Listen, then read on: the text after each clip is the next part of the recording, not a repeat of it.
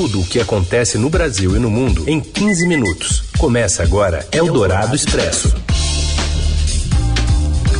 Olá, sejam bem-vindos. Eldorado Expresso começando e aqui a atualização das notícias mais importantes no meio do seu dia, também nesta sexta-feira santa, dia 2 de abril de 2021. Eu sou a Carolina Ercolim e aqui a gente segue então com as manchetes desta, desse último dia né, da, da semana.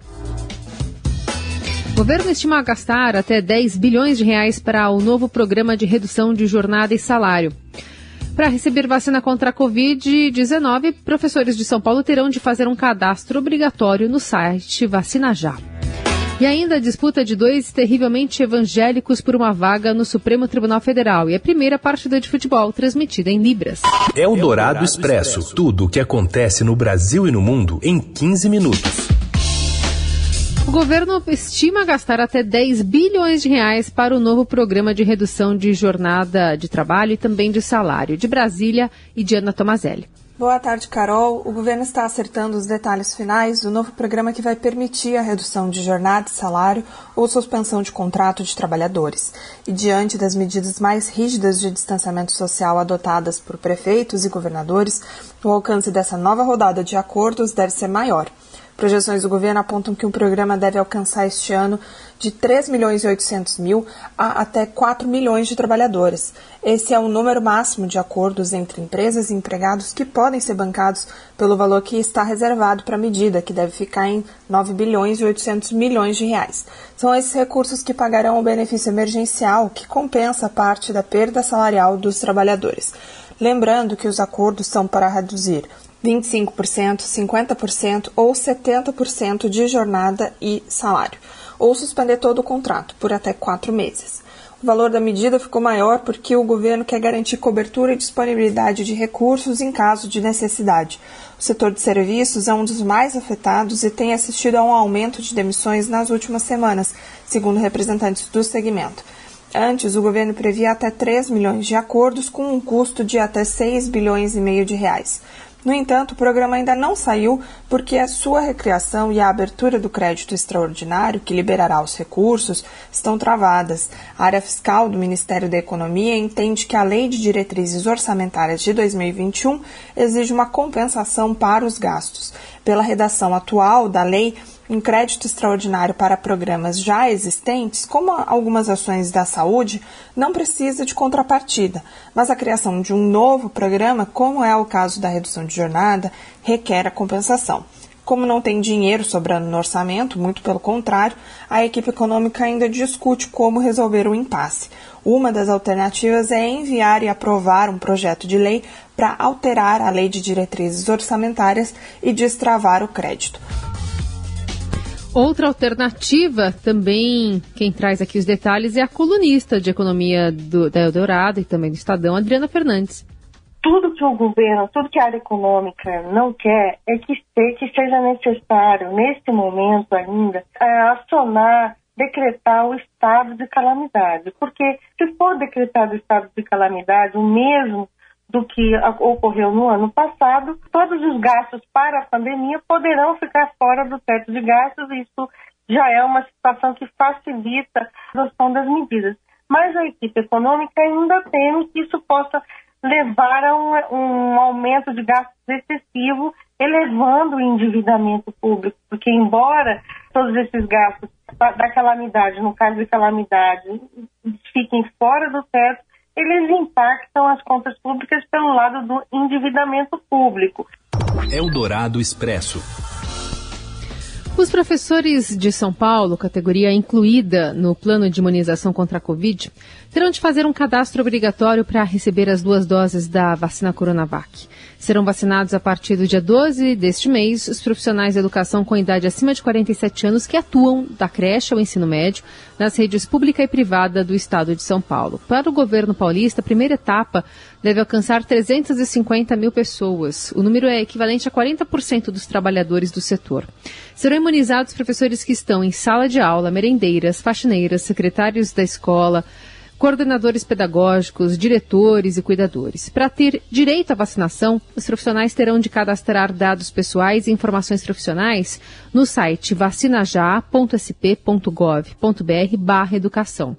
Segundo o Estado, as aulas presenciais estão autorizadas desde que sejam obedecidas as regras da fase vermelha do Plano São Paulo, como a ocupação máxima de 35% e autorizadas pela Prefeitura. A Prefeitura da capital já adiou o retorno das escolas públicas e privadas de 5 para 12 de abril, mas tudo depende também do fim da fase emergencial. E a Prefeitura do Rio prorroga medidas restritivas e negocia agora também com a vacina russa, a Sputnik V. E a gente vai até lá. Daniela Morim. Boa tarde, Carolina. O prefeito do Rio de Janeiro, Eduardo Paz, prorrogou as medidas restritivas em vigor no município até o fim da próxima quinta-feira, dia 8. Ou seja, na sexta-feira, 9 de abril, as restrições podem ser relaxadas. No entanto, as escolas estão liberadas para funcionar já a partir desta segunda-feira. Paz ainda anunciou que está em negociações avançadas para a compra de 8 milhões de doses da vacina russa Sputnik. O contrato para importação das vacinas já está em análise pelos órgãos de controle municipais, mas o prefeito não revelou os valores envolvidos, sob alegação de um acordo de confidencialidade. O Rio endureceu medidas restritivas desde o dia 26 de março, quando foi decretado o recesso sanitário para conter a pandemia na cidade. O funcionamento de atividades não essenciais foi proibido. Bares e restaurantes só podem abrir para entregas sem consumo presencial. As praias foram fechadas ao lazer e está permitida apenas a prática de esportes individuais. A Prefeitura percebeu redução no registro de pacientes com sintomas de síndrome gripal em unidades de saúde do município, o que mostraria a eficácia das ações sanitárias, embora os números de internações e mortes ainda não permitam um afrouxamento imediato. Eduardo Paz pediu aos moradores do Rio que não se reúnam com parentes e amigos no feriado de Páscoa para evitar o risco de piora da disseminação de Covid-19. Pois é, e mesmo vacinados, idosos podem pegar Covid, ainda representam risco à família que se reunir durante o feriado de Páscoa. O alerta é do coordenador do Observatório Covid-19 Fiocruz, Carlos Machado, que integra uma cartilha né, com recomendações de distanciamento social divulgada nesta quinta-feira para evitar novas contaminações. O especialista reforça que, mesmo imunizados, os vovôs podem apresentar sintomas da doença e ainda transmitir o vírus em confraternizações. Mesmo vacinados, há um risco não é, de infecção. O que as vacinas contribuem é para evitar casos críticos e graves mas não elimina o risco de infecção, tanto da pessoa ser infectada como também é, de transmitir. Então, os mesmos cuidados devem ser mantidos, né? tanto para as pessoas que vão estar presentes na casa, como para os vovôs também. Nós temos já situações de pessoas que foram na casa dos vovôs, dos pais, e acabaram tendo Covid. Os vovôs já tinham sido vacinados. Então, isso não impede a transmissão. O cuidado deve ser mantido de qualquer modo. Machado é um especialista em grandes desastres na área da saúde. Há mais de 20 anos acompanha de perto as maiores emergências sanitárias do Brasil. Em entrevista à Rádio Dourado, ele entende que sem lockdown chegaremos facilmente à dolorosa cifra de 5 mil mortes por dia até o fim de abril. Na visão do médico, o mês né, que estamos, abril, pode ser ainda pior que março. Eu estava achando que chegar a 4 mil já seria uma situação absurda excepcional, e 5 mil mais ainda. É, não é uma previsão, mas é uma, é uma intuição, é uma extrapolação com base com o que nós temos visto hoje atualmente. É uma possibilidade sim, uma possibilidade muito triste. Eu espero sinceramente que ela não ocorra e que prefeitos e governadores possam adotar medidas mais rigorosas e de forma integrada, né, unificada, coordenada. Sem isso, nós teremos essa tragédia de 5 mil óbitos diários, sim. Eldorado Expresso.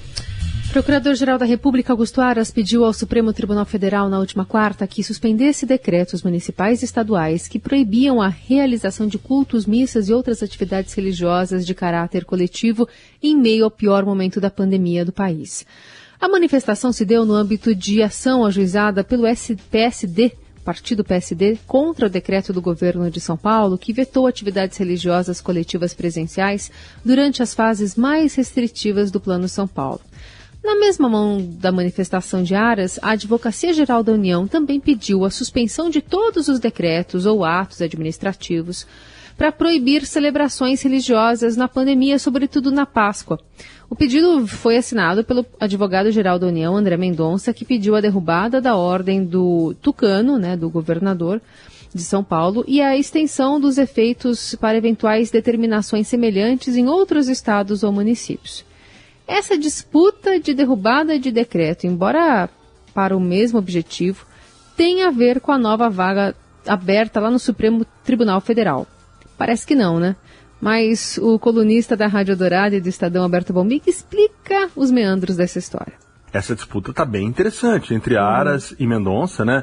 A gente apurou na coluna que o Mendonça tem vantagem hoje, é, mas o Aras não desistiu, não. Quem imagina que o Aras desistiu está enganado. Ele vai trabalhar. O Bolsonaro e, ala, e os bolsonaristas consideram sim o Aras um nome bom e leal apesar dessa vantagem do André. Agora, a bancada é, evangélica do Congresso ainda não quer nenhum dos dois, não. Teria tem uma lista com outros nomes que foram entregues a ele que seriam mais evangélicos do que os dois. Se a régua para medir foi o quão terrivelmente evangélico é cada um, não vai ser nenhum dos dois.